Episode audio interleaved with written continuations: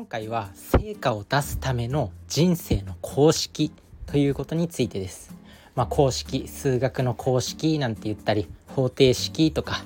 なんか三角形の求め方の公式オイラーの定理とかなんかそういった公式ってあるじゃないですか、まあ、人生における成果を出すための公式ですね。まあ今日はねもう結論から喋ってしまうんですけど、まあ、結論人生の公式。まあ成果イコール行動の質かける行動量です。もう一度言うけど、まあ、目標の達成行動量かける行動の質ですね。成果イコール行動の量かける行動の質。まあ当たり前のことを言ってるかもしれません。ただこの公式をしっかりと考えたことがあるでしょうか？ということなんですけど自分自身まだね、まあ、頭のポンポコリンの頭のチャランポランの、まあ、今でも別にそんなに頭良くなったっていうわけでもないとは思うんですけど、まあ、当時よりは頭良くなってるんじゃないかなと自負してます。本も読んだしいっぱい勉強したしまあ、そんな自分が20代の頃20代前半っていうか、まあ、20歳ぐらいの頃ですね。まあ例えばなんか東京大学に受かるには、まあ、3,000時間ぐらい勉強しなきゃいけないとかプログラミングをマスターするには、まあ、3年かかるとか。あとは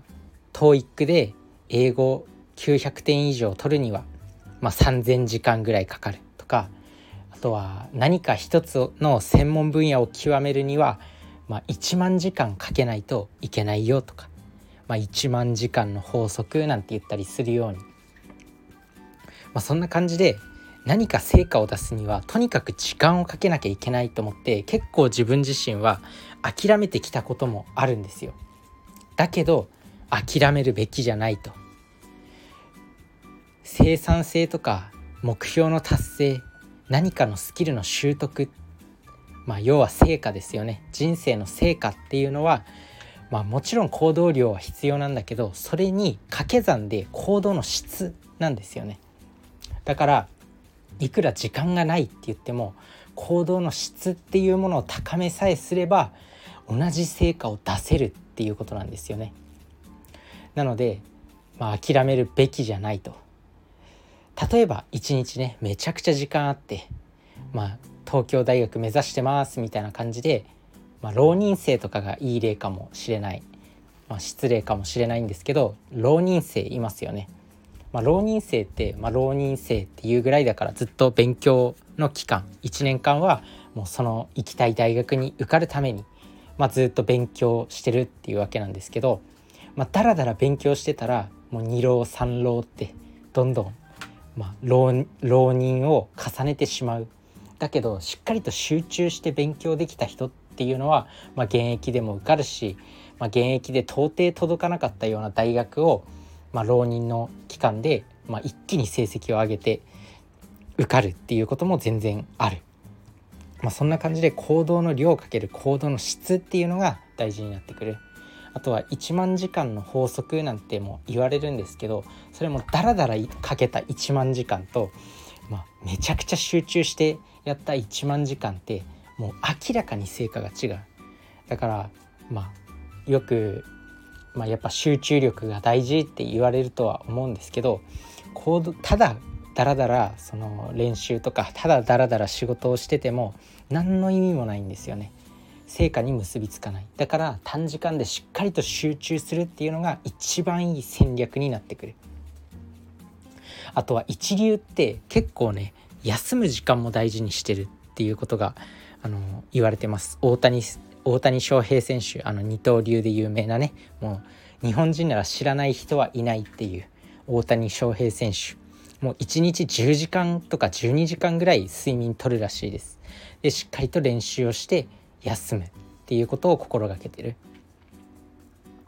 あとは一流の人って結構練習時間っていうのは短いらしいんですよね。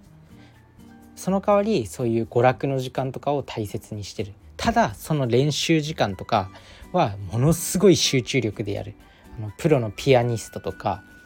まあ、そういう人たちっていうのは結構あのがっつり集中して練習してあとは休むみたいな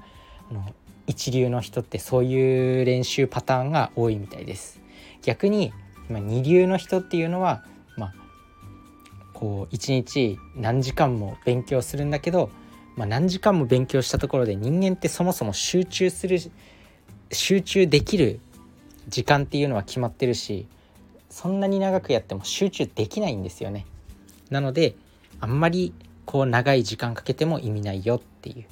なので短い時間でしっかりと集中して取り組むそれが成果につながるんだということです。なのでこれを是非意識してみてください。自分自身も確かに今今現在できてるっていうわけでもないんですけど人生振り返った時に確かにそうだったかもしれないなって思います高校生の部活の時もなんか他の人より走るんだって言ってまあ闇雲に走ってた時もあります。まあ高校生の時なんてねそれぐらいしか脳がないよ正直。誰も教えてくれないし他の人よりやれば成果ができるんだみたいなジャンプの、まあ、少年漫画の主人公みたいなそんな思考になるよそりゃ。だけどしっかりと練習をまあ、質を高めてトレーニングするっていうことが大事。だからこうね頭のいい学校って部活も強かったりするんですよ。文武両道って言われるように勉強もがっつり集中してやってでも勉強する時間部活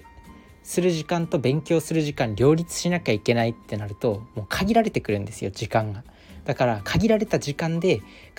成果を出さなきゃいけないっていう考え方になって必然的に集中力も練習の質も高まるっていうことだから部活をやってた人の方が受験勉強の時に成績が上がりやすいとかそういう現象が起きてくる。なのでまあなんだろう。確かにね何かのスキルの習得プログラミングであったり英語とか、まあ、言語。あとはピアノとか。まあ、東京大学に合格するとか。途方もない時間がかかるって気がめいっちゃうと思うんですけど諦めないでください。質を高めてください。とにかく集中してやるっていうことを心がけてください。そうすれば絶対に成果は出せるんで。人生の公式は掛け算です。行動量だけじゃなくて行動の質もある。あと自分がなんだろう聞いたっていうか見た。何年か前の YouTube でまだ動画残ってるかは分かんないんですけど何年か前の、まあ、YouTube 動画をダラダラ見てた時になんかあるね医学部の学生が日本選手権で2位になった人がいるんですよね。医学部の、まあ、女子短距離走で女子の 100m かなで日本選手権で、まあ、何年か前数年前かな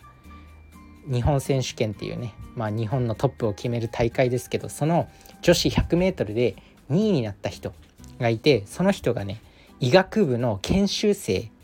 をやってたんですよね。まあ、それだけでもすげえなーと思ったんですけどもう物がちげえなーと思ったんですけどその医学部の学生、まあ、研修医研修医に行ってる時にまあ練習トレーニングしてたんですよ。その